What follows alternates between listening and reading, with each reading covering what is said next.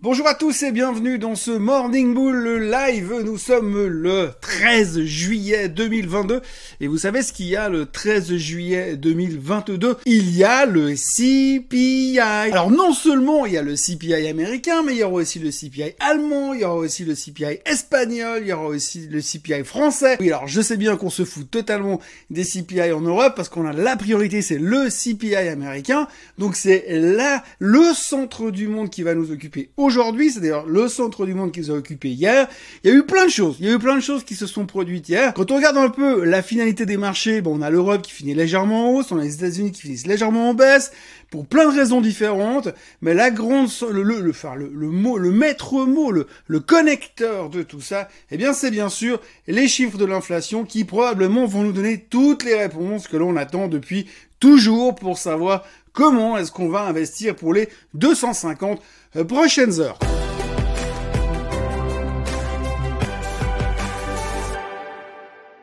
Donc on va pas se mentir. Hier, on a brassé de l'air dans tous les sens pour plein de raisons différentes. On a pris plein de, sujets, on a abordé plein de sujets, on s'est concentré brièvement sur chacun de ces sujets. Et puis à la fin, on a laissé tomber et on est revenu à l'inflation. Tout nous ramène à l'inflation. Si on dit que tous les chemins mènent à Rome, eh bien là, je crois qu'on peut dire que euh, tous les chemins mènent au chiffre du CPI de 14h30 cet après-midi. Alors on va regarder en six points, grosso modo, ce qui s'est passé durant la séance d'hier. Le premier point, le premier sujet central de la séance du 12 juillet 2022, ça aura donc été la parité euro-dollar. Oui, parce qu'hier, l'euro-dollar a touché la parité, ça n'était pas arrivé depuis 2002. Donc on voit vraiment que cette monnaie unique européenne fonctionne super bien, c'est vraiment génial. Donc ça continue à se péter la figure. Comme je le disais déjà, quand on regarde le graphique de l'euro-dollar, si c'était une société, bah, je vous aurais dit franchement ce machin ça va en faillite. Donc ça continue de baisser. Pour l'instant, on est à 1,0036 la dernière fois que j'ai regardé. On a, on est venu sur cette parité. Alors ce qui est assez rigolo finalement, c'est que ça, ça déclenche plein de comportements assez bizarres. D'un côté, vous avez les gars qui commencent à se dire ah oui, mais si l'euro dollar baisse, eh bien ça veut dire que finalement ça va être, ça va coûter de l'argent aux exportatrices américaines, ça sera plus cher d'acheter en dollars, donc du coup ça sera moins bon pour les exportatrices américaines. C'est difficile pour les pour les Européens aussi d'avoir un dollar, un euro dollar aussi bas. Bref, à côté de ça, vous avez tous les biens en dollars qui vont commencer à être impactés, à commencer par le pétrole, on y reviendra tout à l'heure. Donc du coup, tout ce qui s'achète en dollars commence à stresser tout le monde et tout le monde se pose plein plein plein plein plein de questions sur le sujet. Mais du coup, c'est devenu un des sujets centraux qui occupe beaucoup la finance mondiale. Ce qui est assez marrant quand même dans tout ça, c'est que finalement, l'euro dollar, il valait pas 1,25 il y a trois jours, et puis tout d'un coup, paf, il est arrivé à 1. Non, il a baissé gentiment, mais sûrement. Entre 1,25 et 1, on n'a rien dit, et puis tout d'un coup, que dès qu'on a tapé les 1,00, alors c'est, oh my god, la parité au dollar, tout va changer dans ce bas monde, donc c'est la révolution, et on se prend la tête avec ça. Mais qu'on se rassure, on va pas se prendre la tête trop longtemps, parce que dans quelques heures, il y a les chiffres du CPI. Le deuxième sujet, de la journée d'hier, du 12 juillet 2022, c'est le pétrole qui s'est répété la figure. Souvenez-vous, le baril qui était un coup sûr, qui devait monter absolument à 150 dollars, 180, voire 250 dollars, c'était une certitude d'ici la fin de l'été. Pour l'instant, il fait que de baisser. Donc la dernière fois qu'on a parlé de coup sûr sur le pétrole qui monte, c'était mi-juin. Aujourd'hui, on est bientôt mi-juillet et le pétrole est passé de 122 à 95 dollars. Donc ça continue à se péter la figure. Alors les raisons de la baisse, 8% de baisse hier sur le baril. Les raisons sont aussi multiples et variées. La première chose, c'est que la Chine pourrait se reconfiner. Alors pour l'instant, ils ont fermé les casinos pendant une semaine. C'est pas ce qui va changer la consommation de pétrole mondiale, puisqu'apparemment les mecs qui sont dans les casinos, c'est pas leur priorité d'aller faire le plein de la bagnole. Mais en tous les cas, pour l'instant, on a peur que la Chine reconfine, que la Chine ralentisse. Et si la Chine ralentit, forcément, elle va consommer moins de pétrole. Si elle consomme moins de pétrole, il y aura moins de demande. S'il y a moins de demande, bah, le baril, il doit baisser. Donc nous, roi d'anticipation, on a déjà tapé sur le pétrole en amont de toute cette histoire. On sait pas du tout comment ça va se terminer l'histoire du Covid. D'ailleurs, bien malin qui pourrait nous l'expliquer ou nous le prédire. En tous les cas, ça continue de baisser. Ça tape sur le pétrole, 8% de baisse hier. Première raison. Deuxième raison de la baisse du pétrole hier, évidemment, la parité euro-dollar. Oui, parce que tout d'un coup, bah, comme je vous le disais, à 1,01, on s'en fout de la parité euro-dollar avec le pétrole, mais quand tout d'un coup, quand on est à 1 à parité, alors là, oui, attention, parce que acheter des biens de consommation libellés en dollars, c'est plus cher, donc on va moins le faire. Donc forcément, vous demain, quand vous arrivez à la station-service, vous allez dire oui, mais mon essence indirectement, je la paye en dollars, donc à la place de faire un plein complet, eh bien je vais faire un demi-plein. C'est certainement comme ça que ça va fonctionner. C'était quand même néanmoins la deuxième raison de la baisse du baril hier. Troisième sujet assez intéressant à observer hier, c'est la, euh, la campagne politique de la Maison Blanche. Alors la Maison Blanche, il faut savoir que leur priorité, c'est les élections de mi-mandat.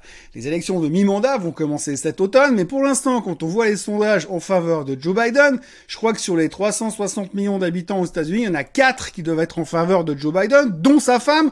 Donc du coup, il commence un tout petit peu à les avoir comme ça. La Maison Blanche est en train de flipper totalement parce qu'il se dit si en plus, imaginez, le rapport du CPI ce soir sort à 10,5%, les mecs, ils sont morts.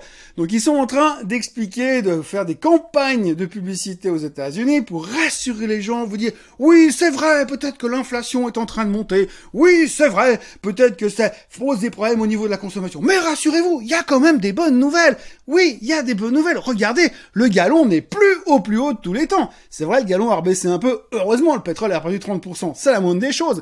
Mais en tous les cas, ils essaient déjà de rassurer les gens, de préparer les gens, de les cocooner, de les caresser dans le sens du poil pour leur dire, oui, mais vous savez, c'est pas si grave que ça, l'inflation.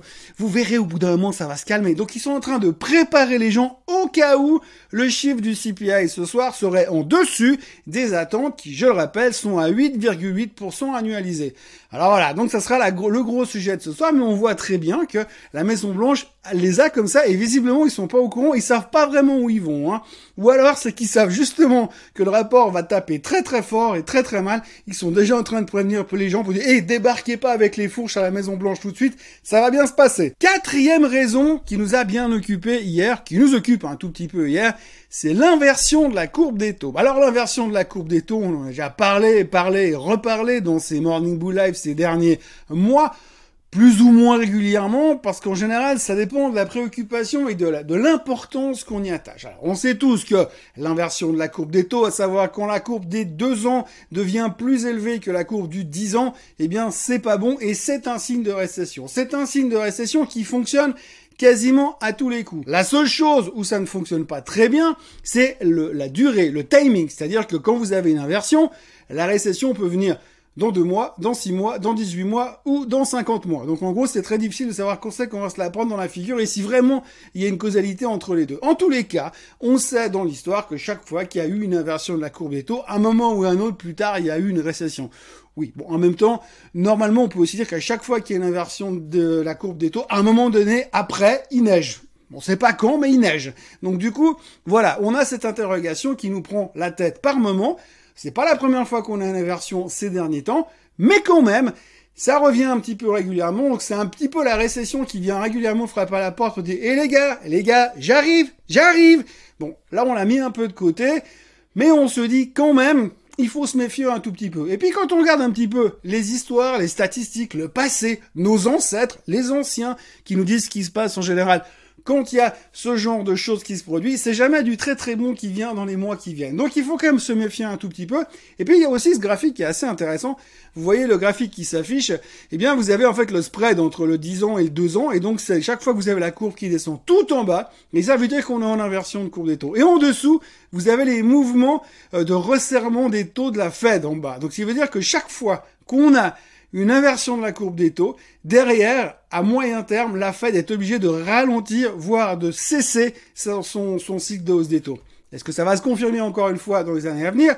On en reparlera plus tard. Je ne veux pas faire des prévisions, mais en tous les cas, c'est quelque chose dont on parle un petit peu. Car un cas, ça va, ça vient. Hier, on en reparlait de nouveau. Donc, il faut quand même garder à l'esprit que pour l'instant, aujourd'hui, là maintenant, à l'instant où je vous parle, le 13 juillet 2022, à quelques heures de la publication des chiffres du CPI, eh bien, la courbe des taux est inversée entre le 2 ans et le 10 ans. Hier soir, il y a eu la publication d'un faux rapport du CPI. Alors, je n'ai pas eu l'occasion de l'avoir dans les mains, mais en tous les cas, il y a un faux rapport sur le CPI qui a circulé comme si le département du commerce l'avait publié trop tôt, euh, comme si les autorités fédérales américaines l'avaient laissé fuiter sur Internet. Mais quand on regardait apparemment ce rapport, ça faisait quand même vachement faux, hein, du style euh, j'ai biffé les montants avec une croix, puis j'ai mis un petit texte dessus, puis j'ai réécrit par-dessus, pour avoir des chiffres qui correspondaient. En gros, ce rapport montrait que l'inflation allait être au-dessus des 10%, donc clairement en dessus des 8,8% attendus par les analystes. Ça faisait quand même très très fake, mais dans le doute, le marché il a quand même baissé derrière. Le marché américain a tenu toute la journée en terrain positif jusqu'à ce faux rapport sur le CPI qui a envoyé la totalité des indices dans le rouge. Alors pas en baisse de 4%, mais vous l'avez vu en baisse de demi pour cent, 1%, bref. Donc quand même un gros sell-off pour un une fake news encore. Hein. Visiblement, on est capable de nous balancer n'importe quoi. Et puis, on réfléchit à la vitesse de la lumière ou on ne réfléchit pas plutôt.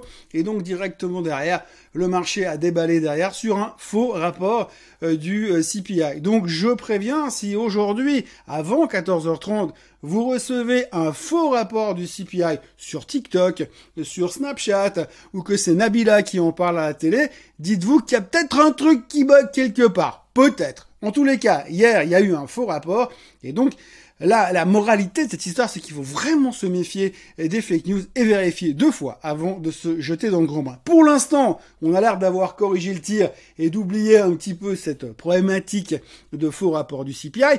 Néanmoins, on peut pas s'empêcher de se dire, et si ce faux rapport était vrai, hein, parce que si tout d'un coup le rapport du CPI qui sort tout à l'heure est au-dessus des 10,2%, comme le disait ce faux rapport, eh bien on va dire que finalement les mecs qui font des faits qui sont plus forts que les vrais analystes qui font des prévisions. Et puis alors, le sixième point de la journée qui aurait été important hier, c'est le début de la saison des résultats.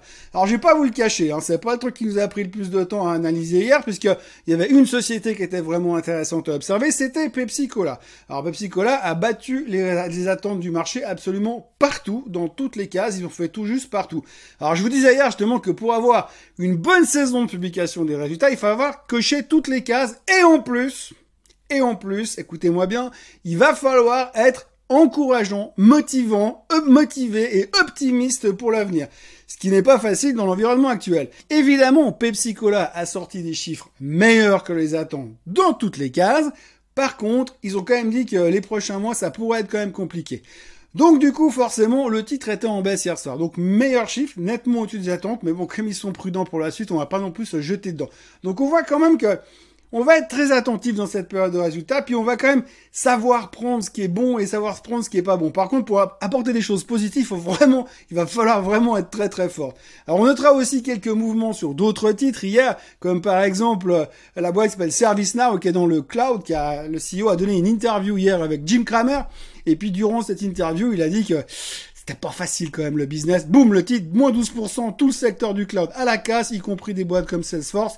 Donc voilà, attention, pas facile. Le maître mot de cette saison de publication des résultats sera donc c'est pas facile. Si vous entendez c'est pas facile, faut tout vendre. On notera aussi les bons chiffres, enfin le bon communiqué de presse de Boeing qui a annoncé que finalement les livraisons d'avions se passaient plutôt pas mal. Le titre a repris 7% en menant avec lui Airbus au passage. Donc il y a aussi du bon dans ce marché. Il y a aussi des bonnes nouvelles qui arrivent. On va passer aussi sur le sujet de Twitter et de Musk parce que franchement ça devient juste gonflant au possible les espèces de de je t'aime, je t'aime, moi non plus, t'es pas gentil, t'aurais pas dû, je te déteste, bah bah bah, bah je te coupe la paix, c'est fatigant. Donc on va nous casser les pompes avec leurs histoires de procès, de réclamation de pognon, de Elon Musk qui perd du fric sur son investissement Twitter, bla bla bla pendant des mois et des mois. Donc on va faire l'impasse là-dessus et continuer à parler d'Elon Musk quand ça se sera quand ça sera nécessaire, mais je vais arrêter de parler d'histoire Elon Musk Twitter à moins qu'il se passe vraiment un, truc intéressant. Mais aujourd'hui, mis à part lire des communiqués de presse publiés par des avocats à droite ou à gauche aux États-Unis, il n'y aura pas grand-chose d'autre à signaler sur Twitter et sur Elon Musk. Elon Musk va sûrement nous en faire une dans les 24 heures sur autre chose, mais en tout cas, en ce qui concerne Elon Musk et Twitter, pour l'instant, on va mettre ça de côté. Voilà, alors c'est super marrant. Je m'étais dit, ouais, juillet-août, on va faire des vidéos plus courtes parce que finalement, il euh, n'y a pas grand grand chose à dire et puis que c'est plus calme et puis euh, bref, on va pas s'exciter non plus. Bah en fait, je suis en train de faire des vidéos de plus en plus longues parce qu'il y a toujours plein de trucs à dire et puis il y a des trucs qui m'énervent tellement qu'il faut aussi euh, s'exprimer dessus et en parler un tout petit peu quand même. Voilà, donc c'est tout pour aujourd'hui. Je vous rappelle pour ceux qui ont raté le début de cette vidéo, qui ont raté le milieu de cette vidéo et qui ont raté les 4 secondes précédant cette vidéo, eh bien je vous rappelle que cet après-midi à 14h30, il y aura le CPI aux États-Unis et qu'en fonction de ce qui va se passer, ça va nous changer la vie. Au-dessus de 8,8%, ça va nous foutre les jetons. Plus on sera éloigné à la hausse, plus ça va nous foutre les jetons. Et plus on sera en dessous, plus potentiellement on peut avoir un relief rally, un rallye de soulagement. On verra donc ça tout à l'heure. Tant que les chiffres ne sont pas à droite ou à gauche, mais qui sont en dessus ou en dessous, ça bougera. À droite ou à gauche, on saura pas ce qu'il faut en faire. Donc globalement, on va avoir une journée axée clairement sur le CPI américain. Mais au cas où vous vous ennuyez ce matin, comme je vous l'ai déjà dit, il y aura les CPI en Europe, donc on aura encore le temps de s'occuper un petit peu avant 14h30. Donc si vous allez manger au restaurant à midi, n'oubliez pas de sortir de table à 14h pour courir devant vos écrans pour être prêt pour voir ce qui va se passer sur le CPI. Et puis autrement, si vous avez vraiment envie de rester plus longtemps au restaurant, bah restez-y. De toute façon, on en reparlera ici même demain matin, bien évidemment. Donc d'ici là, n'oubliez pas de vous abonner à la chaîne Suisse Côte en français si c'est pas encore fait. N'oubliez pas de liker cette vidéo et n'oubliez pas de revenir demain matin. Très bonne journée à tous. Bye bye.